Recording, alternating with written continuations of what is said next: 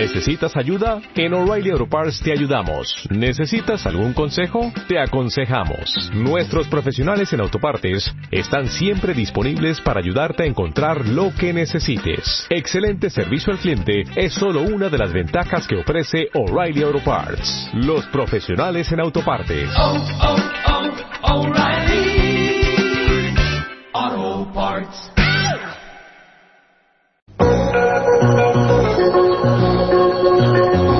Milenio 3, en la cadena SER, con Iker Jiménez.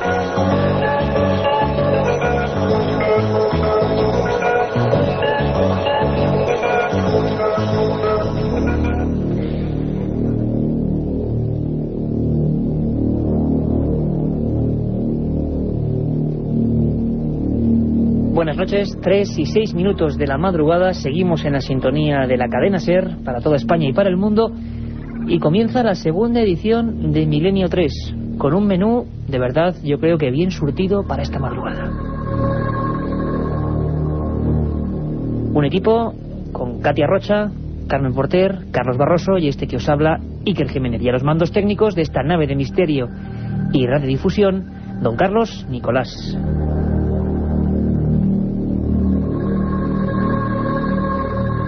En la primera edición de Milenio 3, la que siempre hacemos de 10 y media a 11, ya sabéis que es nuestra primera cita, eh, hemos tratado un tema tremendo, un tema que a muchos oyentes que nos han escrito a milenio3 arroba cadenaser.com, milenio3 arroba cadenaser.com, les ha puesto los pelos como escarpias, como se dice en la vieja Castilla. La historia terrible de la muerte de José Tomás Reina Rincón, los documentos sobre el vaciado que le habían hecho y la siniestra sombra de los ladrones de órganos, de los secuestradores de vidas, mm, pues flotando sobre el ambiente. Una historia que nos ha dejado un pozo amargo, pero que significa la existencia del otro lado del misterio.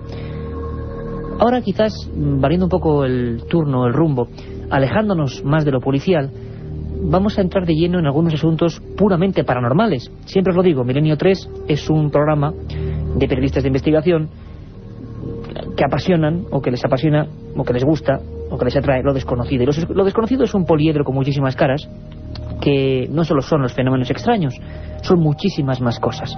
Y ese es el ejemplo que queremos dar en estas noches y agradeceros como siempre la increíble fidelidad que nos estáis mostrando. Dejamos lo policial a las 11 de la noche, con Manolo Molés, con los forenses, con los abogados como el señor García Marcos, y nos adentramos en un suceso que ha conmocionado a una ciudad española, Ceuta.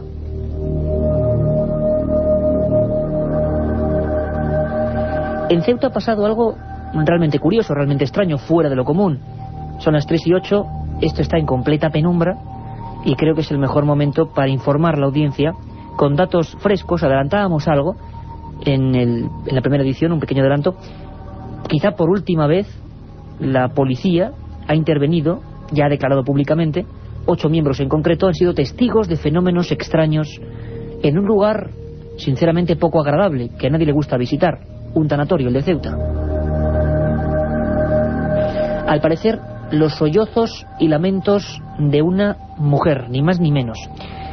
Algo tan evidente que se acompañaba de golpes, golpes que impulsaban incluso algunas puertas, algunas paredes, llevó a que la policía local de Ceuta, encabezada por Ángel Gómez, y secundada incluso por el cuerpo de bomberos, intentando ver los subterráneos, ver qué ocurría, ver si eso podía ser algo lógico, pues tuvieron toda una noche en vela prácticamente a, las personas que allí estaban, dos de ellas trabajadoras, las vamos a escuchar, y que realmente tenían el alma en un puño.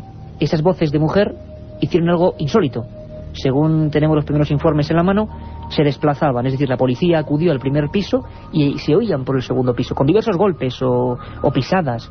No había nadie en el tanatorio, absolutamente nadie. Cuando los ocho miembros, escúchenme bien, ocho miembros de la policía con cuatro coches patrulla subían a esa planta, las voces bajaban. No era ningún animal, aparentemente, es el último misterio. Y al César lo que es del César. Se habla mucho, se comenta, pero el primer medio de comunicación, los primeros periodistas que hablan con los testigos y que nos traen todas las noticias frescas son los de Cadena Ser Ceuta, nuestros amigos de Cadena Ser Ceuta. Allí está mm, don Antonio Martín. Antonio Martín, buenas noches. Hola Iker, buenas noches. Bueno, mm, primero, ¿qué ha pasado en Ceuta? Es decir, ¿cómo está ahora mismo la población? ¿Qué se piensa? Eh, ¿Ha ocurrido algo muy extraño en un lugar ya de por sí, bueno, pues un poco mm, sobrecogedor, como es un tanatorio, ¿no? Efectivamente, ha sido uno de los temas más comentados en la ciudad autónoma de Ceuta en los últimos días y es que el tanatorio de, de Ceuta vivía un hecho bastante extraño en los últimos días, concretamente hace, hace justamente una semana, en la madrugada del sábado al domingo, según han comentado y según han hecho público dos trabajadoras del tanatorio municipal, se escuchaban ruidos aproximadamente a las 3 de la mañana. En ese momento se encontraban totalmente solas, no había ningún cadáver a quien velar, estaba el sanatorio totalmente cerrado, las dos chicas cumpliendo su, su labor y a las 3 de la mañana comienzan a escucharse murmullos, eh, gritos, una mujer llorando y posteriormente golpes en la pared. Alertadas la mujer, la- alertadas las mujeres con cierto temor intentan buscar una explicación, buscan por las habitaciones en caso de que fuera pues eh, un ruido procedente de alguna chica que, que estuviera en la zona cercana, que se hubiese quedado encerrada en el tanatorio, algo extraño, pero también también posible entre entre comillas. Este este hecho pues hace que, que un tanto asustadas llamen a la policía local como una medida de, de seguridad. La policía local acude al tanatorio, acuden un total de ocho efectivos y concretamente los ocho, los ocho agentes escuchan los mismos ruidos, escuchan esos murmullos, esos gritos, esos Incluso, golpes incluso. Antonio, exactamente, golpes, ¿no? Que los agen- agentes pueden perfectamente cerciorarse de que están produciéndose dentro del inmueble. Así es, porque la primera sospecha era que, que, bueno, se trataba de una broma, alguien que a través de un dispositivo electrónico pues estaba, estaba haciendo llegar ese sonido, bien a través de una grabadora, bien, de, bien a través de, de otro cualquier sistema que, que pudiera emitir esos sonidos. Pero la policía local registra totalmente la zona inferior, el primer piso o el bajo de- del tanatorio, no encuentra absolutamente nada. Todas las habitaciones estaban cerradas con llave, se van abriendo, se van registrando, se van mirando pues a ver si hay algún aparato que, que emite ese ruido y no se escucha nada. Lo curioso es que la policía local sube al primer piso y los ruidos se escuchan abajo. La policía local vuelve a bajar y los gritos se escuchan ahora en el primer piso. Qué curioso, o sea, se trasladaban de un lugar a otro aparentemente. Vamos a escuchar, Antonio, una entrevista, una- un pequeño corte, una en- declaración de la entrevista que tú puedes hacer a Gemma Sánchez, una de las empleadas de limpieza, porque realmente, bueno, hace la radiografía perfecta de lo que ocurrió esa noche entre el 10 y el 11 de noviembre. Pues nada, entrando en el turno de noche, mi compañera y yo en Carni, bueno, pues estábamos esa noche que no había ningún difunto. Bueno, pues sobre las 3 de la madrugada, eh, yo escuché unos gritos, ¿no?, de una mujer, y se lo comunico a mi compañera, digo, en Carni, ¿tú estás escuchando lo mismo que yo? Dice, la verdad es que sí. Dice, pues vamos a en auxilio de esta mujer por si le está sucediendo algo. Pues cogimos las dos, eh, registramos todo lo que es el tanatorio municipal, eh, salimos al patio, a la, inclusive a la calle, a vigilar por si era alguna chica del- de la barriada, y nada, y no encontramos nada. Bueno, pues estuvimos una hora eh, escuchándolo las dos, claro, eh, esperando que eso se calmara, pero que va, cada vez era más intenso.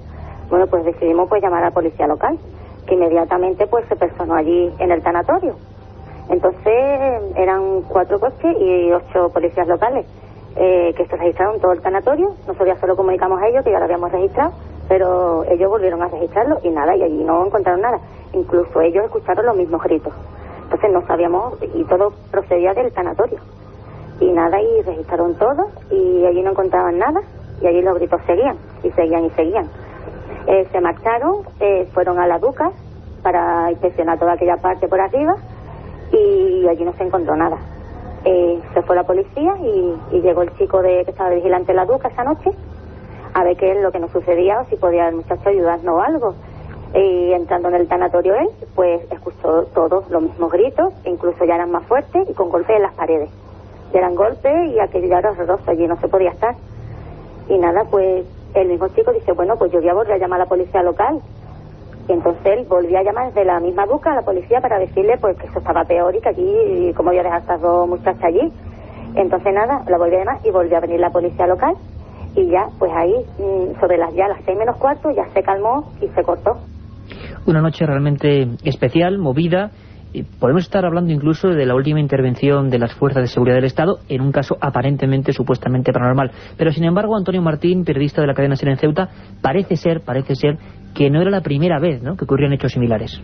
Efectivamente, al menos así nos lo contaban ante los micrófonos de Radio Ceuta de la cadena SER esta misma semana Gemma Sánchez, la trabajadora del tanatorio. Hasta el momento no se había hecho público ningún ruido extraño, ninguna, ninguna situación extraña dentro del tanatorio, pero como digo, así lo denunciaba Gemma Sánchez, que no era la primera vez que se escuchaban, no tan fuerte ni tan continuo como, como en esta ocasión ha ocurrido, pero no era la primera vez que en el tanatorio se escuchaban ruidos extraños. Escuchamos a Gemma Sánchez. Explicación, explicación, yo no le encuentro ninguna. Yo lo he dejado ahí, pero que yo no le encuentro ninguna explicación, la verdad se ha dicho. Ya no, tampoco me parece a mí que es la primera vez. Ha pasado anteriormente, lo que pasa es que tampoco ha salido a la luz como esto. Pero ya ha pasado, ¿eh? Y a mí me han comentado cosas. Lo que pasa es que como nosotros somos los trabajadores y tal, lo hemos dejado ahí. ¿Cosas como que eso, no? Como gritos también. Eh, no hace mucho, dicen. No sé si fue hace un sábado o el anterior, en un velatorio. Eh, ya hace un año también han pasado cosas, pero claro, no ha salido como esto, porque es que esto éramos 11 personas. Y claro, y todos escuchamos lo mismo, vamos. 11 testigos que presenciaron, escucharon esos misteriosos lamentos de procedencia desconocida. Em, Antonio Martín se dirige a hablar con el jefe de policía, don Ángel Gómez, y mm, Antonio, ¿cuál es la actitud que te encuentras ante la policía? Parece ser que el tema fue tomado en serio, ¿no?, en un primer momento el cuerpo de la policía local esa misma noche, eh, también con cierto temor por parte de, los agentes, acuden rápidamente, como contábamos, al tanatorio, son testigos también de, este hecho. La policía local intenta solucionar, una vez que, se, que cesan los ruidos, pues la policía local termina su, finaliza su, su, servicio, al día siguiente deben rellenar un parte con todo lo ocurrido. Así lo hacen, firman el parte los ocho agentes que, que acuden a este, a este hecho, al día siguiente, el cuerpo de la, de la policía local, al no encontrar una razón o una, una, explicación razonable o lógica a todo esto, abre una investigación conjuntamente con el cuerpo de, bomberos. Agentes de la policía local, miembros del Servicio de Extinción de, de Incendios de nuestra ciudad, acuden al tanatorio e investigan todo alrededor buscan alcantarillas, eh, solicitan al Ministerio de Defensa, propietaria de ese terreno, una serie de planos por si existiesen túneles que, llevaran directamente al tanatorio. No existen esos túneles, intentan buscar a través de, las alcantarillas, buscan en las azoteas del propio tanatorio y de la empresa Ducar, una empresa dedicada al transporte de combustible, en la que hay ubicada en la que hay ubicada varios tanques de, combustible, revisan milímetro a milímetro la empresa Ducar y el tanatorio, no encuentran una razón lógica y por tanto la policía local que abre investigación de todo lo ocurrido, aunque de momento sin encontrar una respuesta lógica a lo que sucedía en la noche, en la noche del pasado sábado en el tanatorio. Y esto es lo que el jefe de policía, don Ángel Gómez, le comentaba a Antonio Martín para los micrófonos, los primeros que informaban del asunto de la cadena Ser Ceuta. Me dijeron de su propia voz que, efectivamente llegaron al tanatorio sobre las 4 de la mañana, tres y media, y escucharon como lamentos, como gritos, como alaridos de, una mujer eh, y golpes, y que subieron a la planta primera de arriba del, del tanatorio, donde parecía que procedían los ruidos, y entonces escuchaban más abajo, y que eh, bajaron a la primera planta, y que se escuchaban arriba, y que el tanatorio no había ningún velatorio en ese momento, ningún finado en ninguna de las tres salas, que estaba totalmente vacío, que se hizo un registro del tanatorio y no me encontraron a nadie, que hicieron un registro de las inmediaciones tampoco. Y ayer por la mañana, pues la unidad de intervención rápida nuestra de la UIR se personó en las inmediaciones del tanatorio y a ver qué podían averiguar sobre el tema en la playa, a ver si había algún túnel, si había algún animal muerto que pudiéramos dar. Y bueno, en el parte que me cursan hoy sobre esto, me reflejan que hicieron una batida por la playa, eh, no observando ningún túnel que, conectara o que tuviera acceso a la instalación. Y los vecinos del lugar también manifiestan que no hay túneles y en el, en el interior también de la, de la antigua Dúcar también hicieron una, una batida y tampoco encontraron nada, nada, podía haber pues un animal muerto, una gata que hubiera parido, que bueno, dándole, intentando buscar una explicación eh, lógica y razonable que no sea paranormal ni parapsicológica a este tema. Eh, también los bomberos estuvieron en, el lugar, se abrieron varias arquetas, se abrieron varias mm, canalizaciones y tampoco y tampoco el resultado negativo. Eh, no se ha podido determinar, me dice el, subinspector que llevó este caso en el día de ayer, que, que, haya una causa lógica para los hechos narrados y los hechos ocurridos en días autorores hasta el momento. Yo, desde luego, lo tengo muy claro que de aquí a un par de días eh, voy a dar carpetazo a este asunto, lo voy a archivar y, y bueno, pues eh, si no hay una explicación lógica al tema, esperemos que no vuelva a ocurrir. Para mí, en 20 años que yo de jefe de la policía, es la primera vez que ocurre una cosa de estas. Y espero que no vuelva a ocurrir. Estas eran las declaraciones de don Ángel Gómez, jefe de la policía local de Ceuta. Lo decíamos antes, quizá la última intervención. De momento el misterio sigue ahí. Unos hechos realmente curiosos, diferentes y que hacía muchos años que no se producían. Si algo ocurre, está la SER y si ocurre, desde luego, tema misterioso, está Milenio 3. Y en este caso estaba Antonio Martín con los micrófonos, con un excelente trabajo. Eh, felicidades, compañero. La última hora, imagino que habrá nuevas noticias y seguimos de cerca esta historia. Por supuesto, si hay alguna noticia más, si se vuelven a escuchar ruidos o se encuentra esa respuesta lógica que se pretende dar a todo esto, por supuesto que informaremos a los oyentes de la cadena SER y especialmente, eh, especialmente a los oyentes de Millennium 3. Muchas gracias, Antonio Martín, y un fuerte abrazo desde Ceuta. Muchas gracias. La otra realidad. Fenómenos extraños. Misterios sin resolver. Milenio 3. En la. Aparte de gozosos, dolorosos, gloriosos, los misterios de la Iglesia son sorprendentes e inexplicables. La periodista Carmen Porter te ayuda a desvelarlos en Misterios de la Iglesia, una obra que saca a la luz los episodios más impactantes del fenómeno religioso. Exorcismos, apariciones, cuerpos incorruptos, estigmas. Misterios de la Iglesia, de Carmen Porter, publicado por Editorial Edad. La otra realidad. Fenómenos extraños. Misterios sin resolver. Milenio 3. En la SER.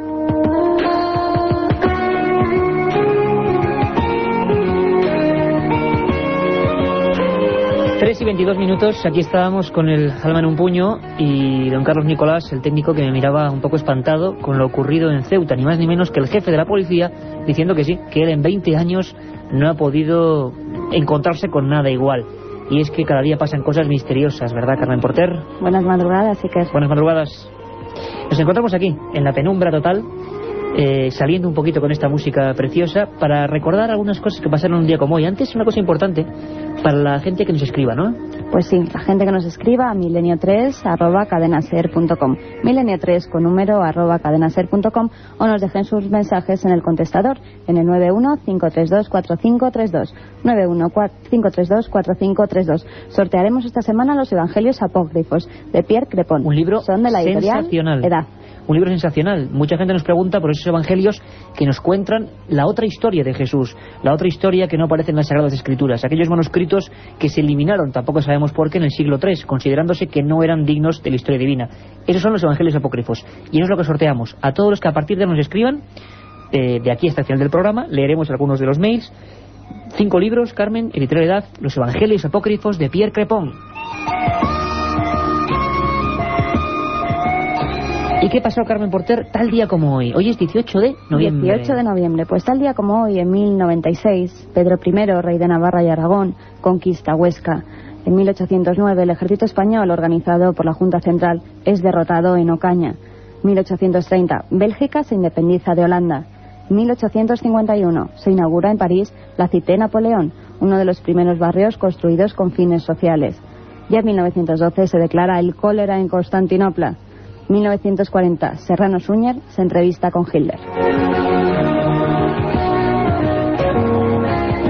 En 1948 se anuncia la creación en España de un Instituto de Humanidades organizado por José Ortega Gasset y Julián Marías.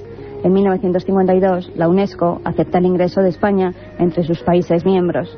1965, el Papa Pablo VI anuncia la apertura de los procesos de beatificación de Pío XII y Juan XXIII. Unos años más tarde, en 1976, las Cortes Españolas aprueban la ley de la reforma política, que abrió el camino a la democracia. Y un Juan 23, Carmen, que hoy tiene mucho que ver. Luego hablaremos de ese papa que hizo profecías. Dos años más tarde, en 1978, el CSIC detiene a varios militares implicados en la Operación Galaxia, que pretendía consumar un golpe de Estado en España. 1984. Cientos de miles de personas recorren en silencio el Paseo de la Castellana en Madrid para protestar contra la política educativa del gobierno, el LODE. En 1995 el Vaticano considera irrevocable el no al acceso de la mujer a la ordenación sacerdotal, según una, de- una declaración de la Congregación para la Doctrina de la Fe aprobada por Juan Pablo II, nuestro actual Papa.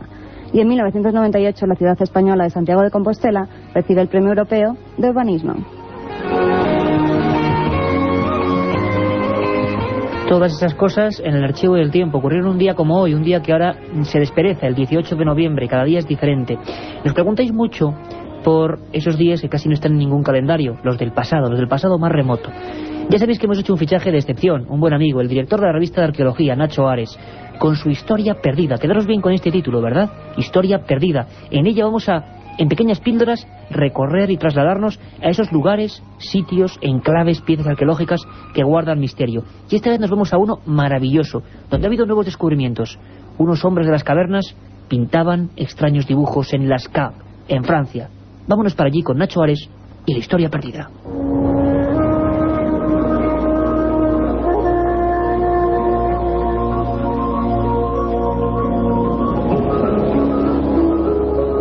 En 1940 se descubrió la cueva de Lascaux, en Francia. Este hallazgo lo que hacía era dar autenticidad a otra gran cueva descubierta en 1875 por Marcelino Sánchez Otuola, la cueva de Altamira.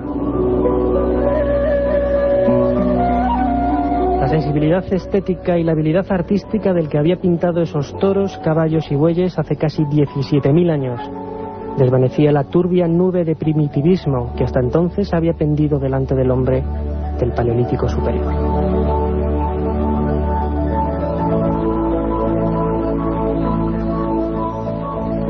Las interpretaciones clásicas del abate Breuil decía que estas pinturas eran pinturas mágicas y que con ellas los hombres primitivos pretendían hacer una llamada también mágica a la caza de animales salvajes.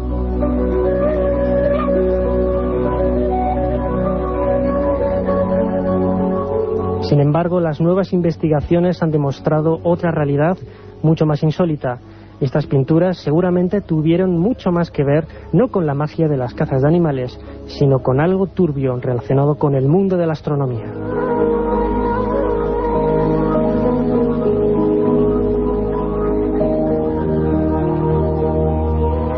Según muchos investigadores, en la cueva de Lascaux se encuentra la representación más antigua de la constelación de Tauro. Sobre uno de los paneles de esta cueva francesa nos encontramos con el dibujo de un toro de seis puntos negros de pequeño tamaño, sobre uno de sus hombros. Para estos astrónomos estos puntos coinciden perfectamente con las Pléyades. Además, la cabeza del animal, que serían las Síades, y la estrella de Aldebarán, completan una constelación mucho más relacionada con el mundo de la astronomía hace miles de años.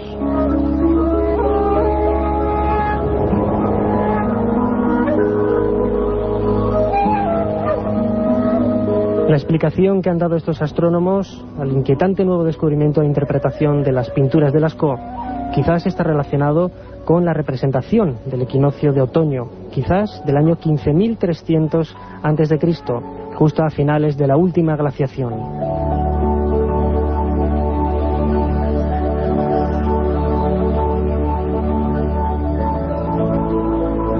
Con ello, las pinturas de Lascaux y otras pinturas rupestres en numerosas cuevas del resto del planeta identifican que el hombre primitivo tenía una serie de conocimientos astronómicos muchísimo más avanzados y sobre todo más siniestros de lo que habíamos pensado en un principio. La otra realidad. Fenómenos extraños. Misterios sin resolver. Milenio 3. En la SER. 3 y 29, Milenio 3, este es nuestro menú de cada noche. Ya sabéis, hay una primera emisión, un caso concreto, muchas veces relacionado con lo actual o con lo clásico, de 22.30 a 23, es decir, de 10 y media a 11, una hora antes en Canarias, y este programa de 3 a 4, nuestro magazine, Milenio 3, segunda edición. Maravilloso, ¿verdad? Nacho Ares, director de la revista Arqueología, y su Historia Perdida. La otra vez lo hicimos hacia Turquía, viajamos a Turquía, y buscábamos aquel plano misterioso de un almirante medio pirata eh, de Constantinopla que había dibujado la Atlántida en el siglo XVI. La Antártida, perdón. La Atlántida no tuvo fortuna y de eso vamos a hablar en las noticias además. Pero ahora viajábamos hacia esa maravillosa cueva y quién sabe cuál será nuestro próximo destino en busca de la arqueología perdida. Sabéis que todo este material, todas estas cosas, radican muchas veces en la investigación de campo, en los lugares, como hemos hecho ahora mismo en Ceuta. Pero también es cierto que una buena biblioteca un buen archivo es fundamental para el investigador y para el que se interesa por estos temas. Y por eso, cada siete días, más o menos a las tres y media, cogemos y abremos el viejo pomo, la vieja manija, de una inmensa biblioteca. Es la nuestra y la ponemos a vuestra disposición. La biblioteca de Milenio 3.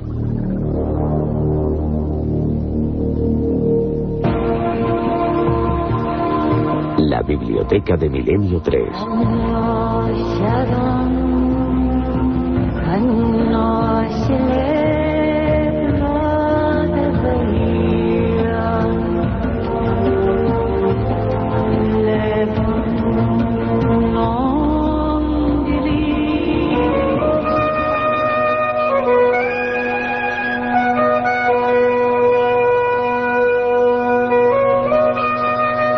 Y estamos ya en el interior de esta biblioteca, biblioteca antigua, vieja, pero siempre con novedades. Y en esta ocasión unas novedades eh, que son quizá difíciles de conseguir y que por eso recomendamos, porque no solo las grandes editoriales tienen que ser las primeras y las más accesibles. Hay grandes trabajos que se están realizando en pequeñas agrupaciones, en pequeñas editoriales, como digo, y que merecen toda nuestra atención. Es el caso de la editorial El Olivo, que tiene su sede en Jaén, y que ha hecho un magnífico trabajo, magnífico trabajo. Su autor, Luis Miguel Sánchez Tostado. Luis Miguel es natural de Jaén y es diplomado superior en criminología por la Universidad Complutense. Tiene varios premios, algunos ensayos, y fijaros, este primer programa, la primera edición de Milenio 3, pues bueno, más criminológica imposible, con la extraña muerte de Reina Rincón. Pues bien, va sobre crímenes extraños, historias que no se pudieron descubrir, hay una historia fascinante, que es una región, el Triángulo de Alcalá Real, en Jaén, donde la media de suicidios, de ahorcamientos, se multiplica prácticamente por más de 60 con respecto al resto del mundo. Hablaremos un día de ese lugar. Gente, familias enteras, hay un caso de una familia que se cuenta en este libro, Crónicas del Crimen, Luis Miguel Sánchez Tostado, editorial El Olivo, eh, se cuenta, por ejemplo, una familia de 10 miembros, los 10 se suicidaron en el mismo olivo, en la misma rama. Eh, es impresionante algunos de los estudios, trataremos el tema porque ahí hay un gran misterio, porque la mente humana, por ejemplo, de generación en generación realiza este tipo de cosas.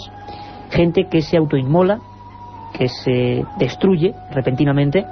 Casos de este tipo analizados desde el punto de vista de la psiquiatría y la criminología y del investigador de campo, con recortes, con informaciones, con casos antiguos, algunos eh, casos estremecedores, como una de las mayores matanzas ocurridas en España en el pueblo de Villanueva del Arzobispo, en Jaén, una historia terrible, un hombre acabó con su familia de nueve miembros. Bueno, diablos humanos, auténticamente, recogidos en este libro. Conocer el crimen es bueno para evitarlo. Crónicas del crimen, Luis Miguel Sánchez Tostado, este editorial del Olivo de Jaén, nuestra recomendación de la semana.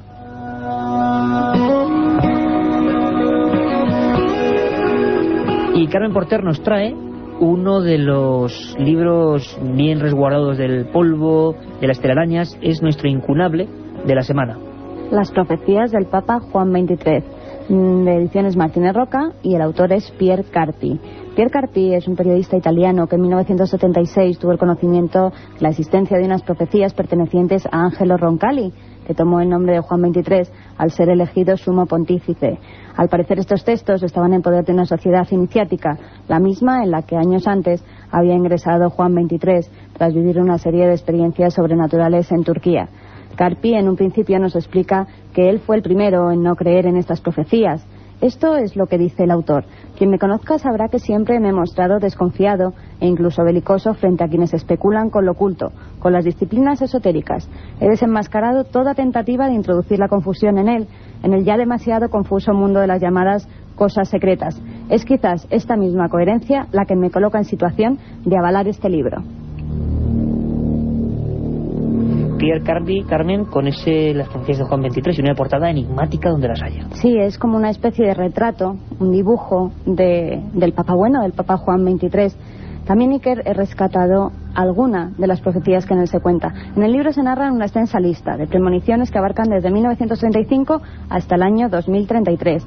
En ellas, y según dice el autor, eh, hay algunas que ya se han cumplido, como es la Segunda Guerra Mundial, la muerte del Papa durante el concilio o el suicidio de Hitler. Eso lo dijo antes Juan 23 antes de que ocurriese. Exactamente. Con respecto a esta última, el suicidio de Hitler, eh, Juan 23 en su profecía dice, el hijo de la bestia ha sobrevivido a tres atentados, no al cuarto. Le sirve para matar a quienes odia, pero le llega a su fin. Encerrado en su cubil, abrazado a la mujer de otro, sobre su muerte, misterio. Hay que combatir y esperar porque el usurpador se crucificará solo en la falsa cruz. Solo entonces habrá paz. También hay otras profecías Iker que dice el autor que están por cumplirse, como que una mujer será presidente de los Estados Unidos, que el continente africano caerá en manos de un dictador o que en el año 2033 será el año del juicio final. El año 2033. Exactamente, Iker.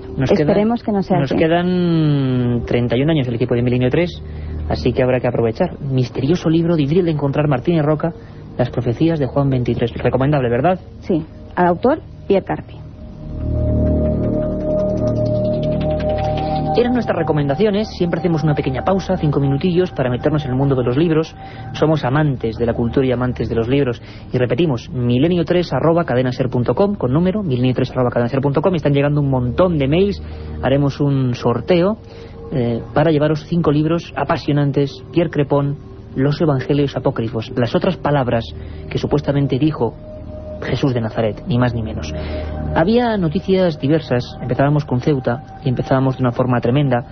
Eh, me hacían gestos algunos compañeros de, de, los pelos de punta, como decíamos antes, esas voces extrañas en un tanatorio con la policía interviniendo y aquí hemos tenido sus testimonios. Sin embargo, no va a ser el único testimonio que aparezca hoy en esta noche de madrugada en Milenio 3. Nosotros solemos seguir las noticias, es decir, una cosa es que surja un, una historia y otra es que nos olvidemos de ella. Hay que seguir a veces la pista para saber si realmente pisábamos en suelo firme. En Badajoz, y os acordáis de Andrés Herrera, nuestro corresponsal, nos hablaban de varios incidentes también remitidos a la policía. Mm, realmente un fenómeno significativo, que hacía tiempo que no se producía.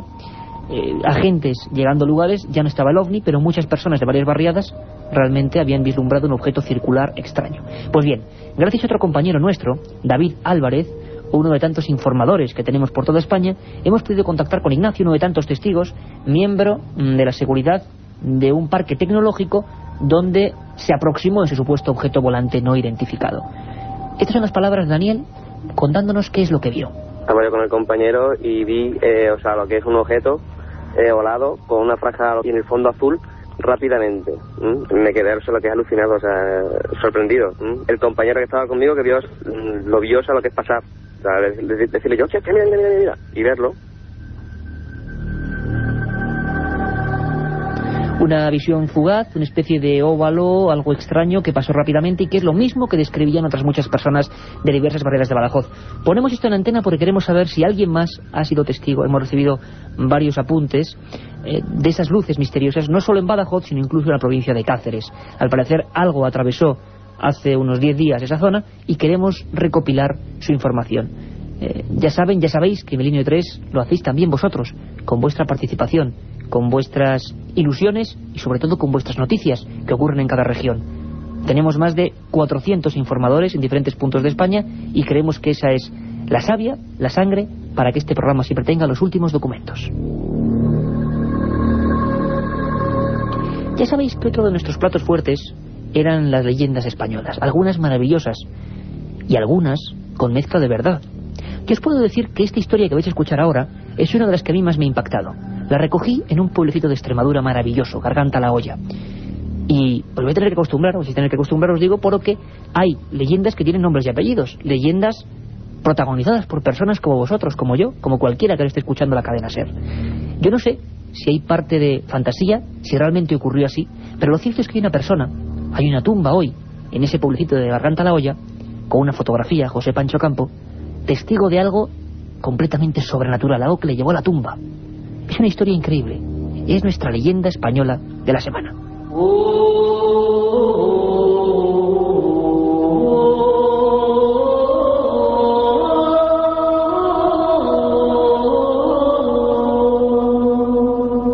Nuestras leyendas.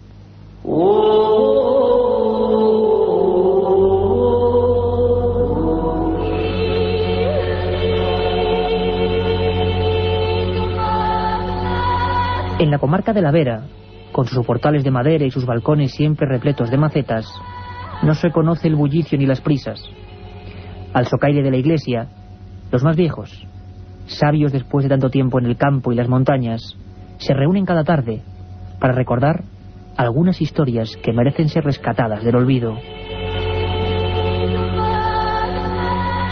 Allí, sentado en el banco de piedra, escuché hace muchos años este relato que todos juraban verdadero. Aquellas voces detentadas me confesaron que todo ocurrió en 1947, una época llena de penurias y de hambre. El testigo era un pastor, se llamaba José Pancho Campo y vivía muy cerca de donde nos encontrábamos. Aquel buen hombre, según rezaba su propio sobrino Alejandro, se había tareado demasiado en la recogida de castañas. Su labor era básica, pues de eso vivía toda la familia. Una tormenta terrible, llena de relámpagos y rayos, le sorprendió bajando por un monte, conocido como la Casilla. Asustado, corrió a refugiarse en una choza, un lugar que los pastores habían construido hacía siglos para ayudar a los caminantes. Los lobos podían andar cerca, y bueno refugiarse y encender la lumbre.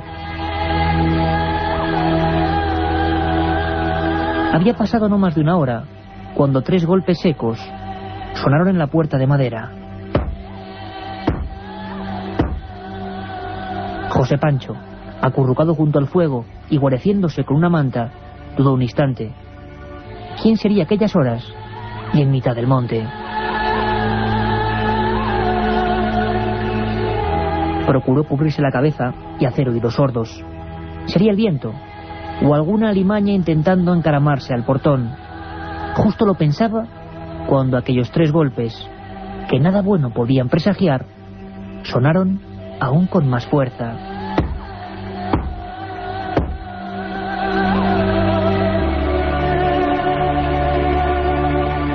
Decidido a plantar cara, se levantó y estando erguido, escuchó una voz de mujer. Alguien que se lamentaba diciendo, tengo frío, tengo frío.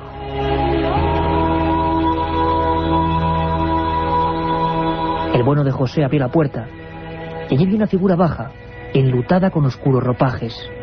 Era una monja, quizá una hermana que procedía del cercano monasterio de Yuste. El cabrero se persignó como era la costumbre, pero la religiosa no respondió. En silencio echó a andar y se colocó junto a la pared, al lado de las llamas. Al girarse, el Pancho descubrió algo que le marcaría hasta el fin de sus días. El fuego alumbraba la estancia. Era una monja, sí, pero bajo sus negras galas asomaban dos pezuñas de chivo. Nadie sabe qué ocurrió después. El 21 de noviembre de 1947, en el paraje conocido como La Casilla, término municipal de Garganta La Hoya, se encontraron a José Cancho Campo, víctima de un shock emocional, a punto de morir de miedo, hecho un ovillo y tiritando, incapaz de salir por su propio pie de aquella miserable choza. Poco después, el pastor, antaño valiente y trabajador en las noches y las montañas, se volvió temeroso, susceptible. Para él había sido una terrible señal, una visita del mismísimo Satanás disfrazado. Y con ese convencimiento murió, preso del pánico hasta su última expiración, en una casa que se alzaba junto al camino donde todo ocurrió. En el viejo camposanto, escondida entre las matas, se asoma una tumba. Sobre el sepulcro hay una fotografía del tiempo feliz, mucho antes de que lo extraño se cruzase en su camino. La visité, me arrodillé entre el silencio y le hice dos fotografías. Mi cámara había reflejado, una vez más, el retrato de una leyenda.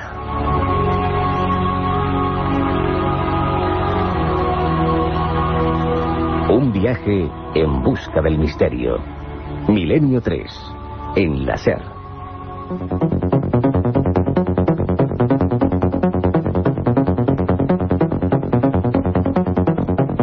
Era la historia de José Pancho Campo, que aún se guarda entre los vecinos de Garganta la Olla.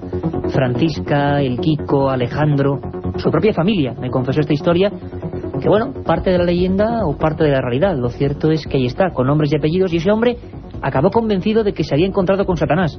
Y más de uno hay por España, más de uno, que ha tenido semejantes trifulcas con personajes realmente misteriosos. Ahora mismo, con esta sintonía, nos vamos a una semanita llena, repleta de información y de noticias.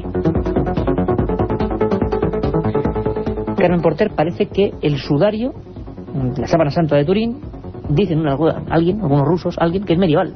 Pues sí, que eso es lo que afirman dos científicos rusos, Dmitry Bonorov, de la Academia de Ciencia Rusa, y Vladimir Shurdin, del Instituto de Astronomía, confirmaron que los estudios realizados en 1988, en los que se aseguraba después de realizar la prueba del carbono 14 que la síndrome databa de la Edad Media, pues ellos dicen que eran correctos esos datos. Posteriormente, muchos estudiosos aseguraron que el carbono 14 podía haberse visto alterado por los incendios que sufrió la sábana, por el aceite de las velas y por haber estado expuesto en numerosas ocasiones a la intemperie. Pero estos científicos rusos han afirmado que todos esos agentes tan solo pueden alterar la adaptación en unos 40 años y que la síndrome pertenece con toda seguridad al siglo XIII.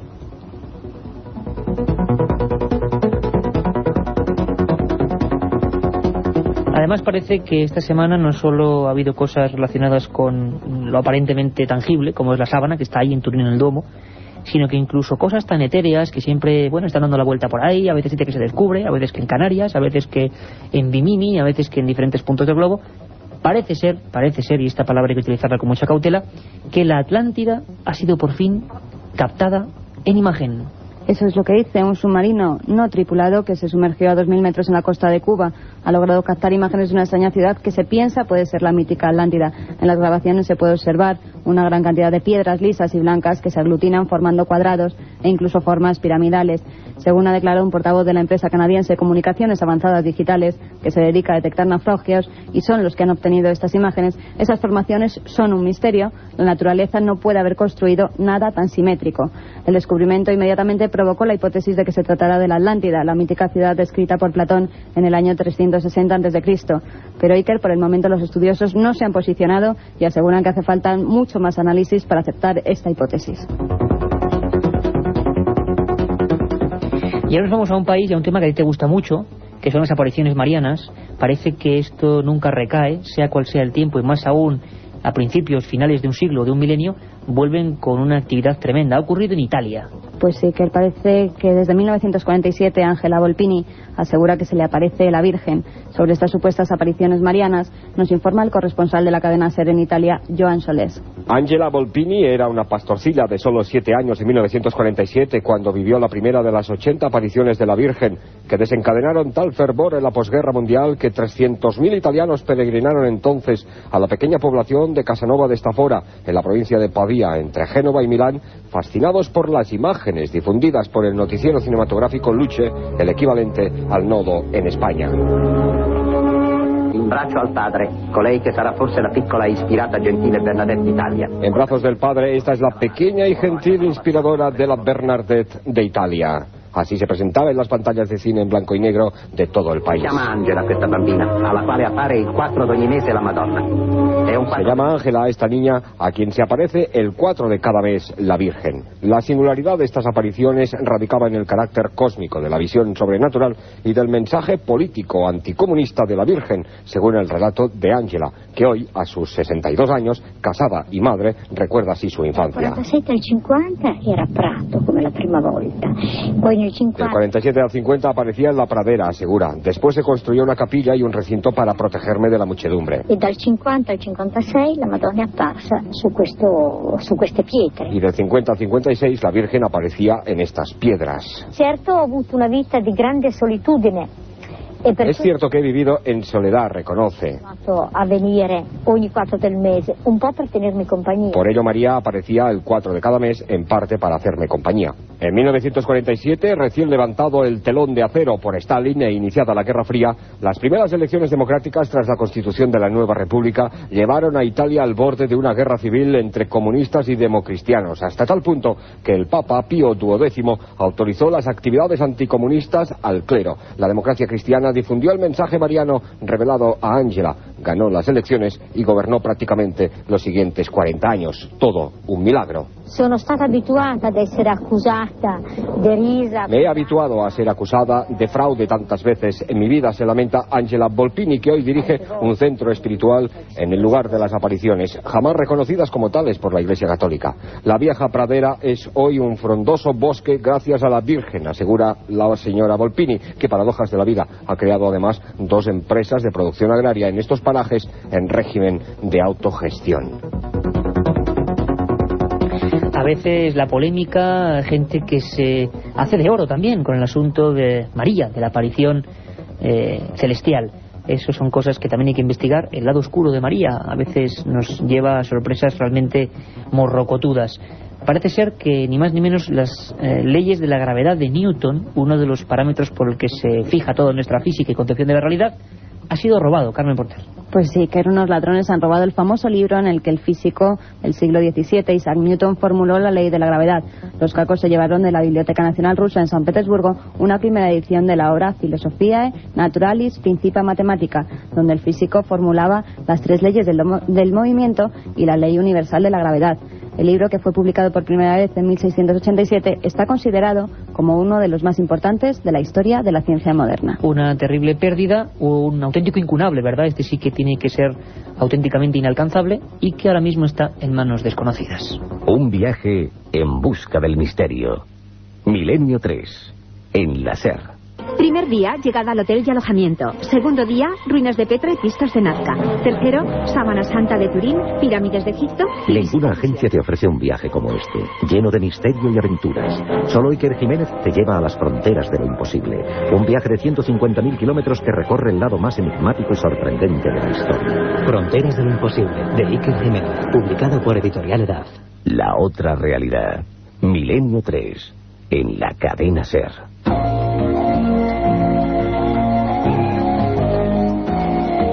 3 y 53 minutos y espero que estéis disfrutando con este menú de madrugada. Hemos estado en Ceuta con los policías, con los testigos, nos hemos ido a Badajoz a observar los últimos ovnis que han atravesado España y que también han sido eh, certificados por la Policía Nacional. Hemos viajado por las leyendas de España, por la historia perdida, por los libros, por las noticias de todo el mundo, con esa magnífica crónica de ese corresponsal, también magnífico, Joan Soles, como lo son todos los de la cadena SER, que se vuelcan cada semana con este programa. Y sería injusto, no estaría bien acabado Milenio 3 si en esta recta final, como digo, no hablásemos de vosotros, de los oyentes, de esa fidelidad que nos estáis demostrando día tras día y que se ha reflejado para sorpresa increíble nuestra de una manera brutal en los índices de audiencia. Os deseamos todo lo mejor y yo siempre repito lo mismo, queremos ser un club, todos juntos, que nos informéis, eh, que hagamos cosas juntos y que estéis ahí pendientes. Por eso mismo, ahora mismo Carmen saca calientes los mails que van llegando a milenio3 arroba cadenaser.com. Tenéis toda la semana, tenéis toda la semana para ganar esos libros de Pierre Crepon, los Evangelios Apócrifos, y luego al final vamos a dar, o si quieres incluso al principio, Carmen, porque si no se nos olvida, eh, los ganadores de lo que fue el libro de la semana pasada. Siempre hay una semana de espacio para ganar. El libro era maravilloso también, ¿verdad? Sí, era el de Nacho Ares, Tutankamón, el último hijo del sol, publicado por la editorial Oberón. Los ganadores han sido Ramón Maturana González, Ana María Vives, José Ángel Molina, Inés García Beltrán y Sofía Rubio Ortiz. Esas cinco personas tienen cinco libros. Tutankamón, el último hijo del sol de Nacho Ares. Yo creo que es un buen premio por escucharnos.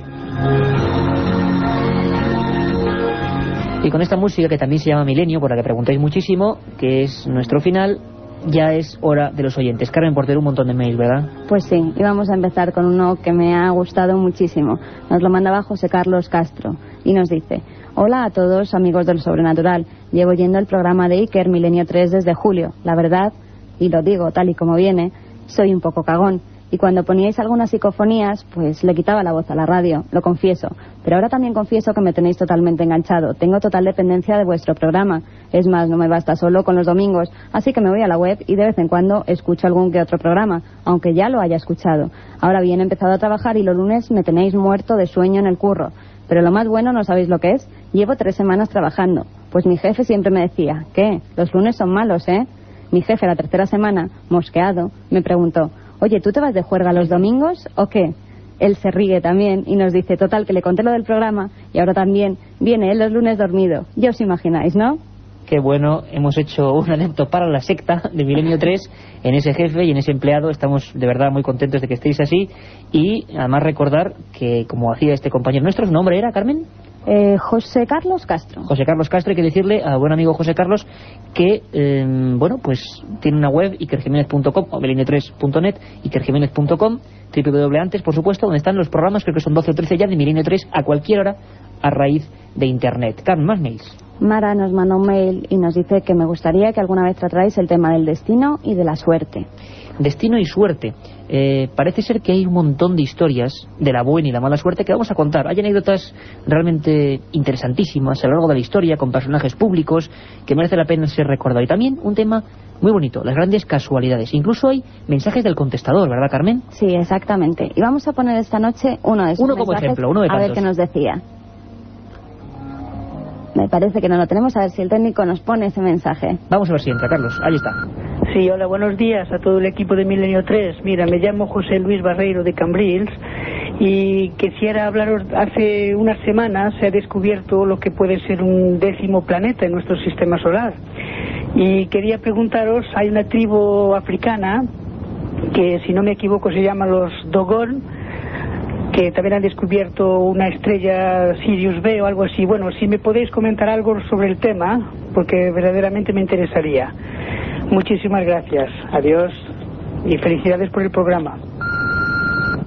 Pues muchas gracias a este amigo y a tantos otros cientos de personas que nos habéis dejado mensajes en ese contestador a disposición de todos los amigos de Melinio 3. Es el 532-4532 con el 91 delante, 532-4532 y por supuesto también entráis en todos los sorteos de Melinio 3. Los Dogones, Mali, una cultura apasionante que miles de años antes de que la ciencia descubriese eh, Sirio A, Sirio B sobre todo, ellos ya la describían, la llamaban Potolo, una cosa muy curiosa, uno de esos enigmas de la antigua historia que repasaremos además con Nacho Ares en esos trozos de historia perdida. ¿Algún mail más, Carmen? Pues Serguer30 nos manda también un mail, pero esta vez no para solicitarnos nada, sino enviándonos unas fotos en las que aparecieron dos objetos extraños en el cielo. Dice que si, las podemos ana- que si las podemos analizar, las miraremos, que él las hizo con una cámara digital, que las pasó al ordenador y entonces ¿Dónde se ocurrió? dio él? cuenta. ¿Le, le pasó en alguna Era en La? Coruña, en, La el Coruña. 2001, en agosto del 2001. Es muy importante esto, Carmen, porque hay que animar a toda la gente para que nos envíe supuestas psicofonías, que nos llegan un montón, fotografías de objetos, cualquier cosa extraña. Aquí somos una red de corresponsales y amigos y estamos a vuestra disposición. Y si nosotros no sabemos descifrar el enigma, que es muy probable, porque somos, ya os he dicho siempre, en el fondo, solo comunicadores, pues lo pondremos en disposición de los que saben de verdad. Y algún último mail. Me, Carmen, vamos con ello. Uno, Elohim, Cutillas Valles, que nos pregunta sobre las civilizaciones antiguas, las tecnologías increíbles que se dan en esas civilizaciones y que no podían pertenecer a ese tiempo. Bueno, eso es un tema estrella, ¿verdad? Nos lo están preguntando constantemente, nos estamos guardando, yo tengo que decir que hice ese libro que le tengo un cariño tremendo, que es Fronteras de lo Imposible, 20 países, 20 viajes, y siempre buscando desde Perú a Turquía a otros países eh, realmente lo que se escondía en la antigüedad. Bueno, eh, misterios de los que hablaremos largo y tendido. Y ahora, cuando quede ya muy poquito, me gustaría deciros que no perdáis ripio de la cadena SER, que sigáis con los ojos bien abiertos y que os proponemos ahora un menú maravilloso. Don Roberto Sánchez y su Si amanece nos vamos, después por supuesto de los informativos. No los perdáis porque la madrugada de la SER siempre está repleta de sorpresas. Nos vemos nosotros en menos de siete días.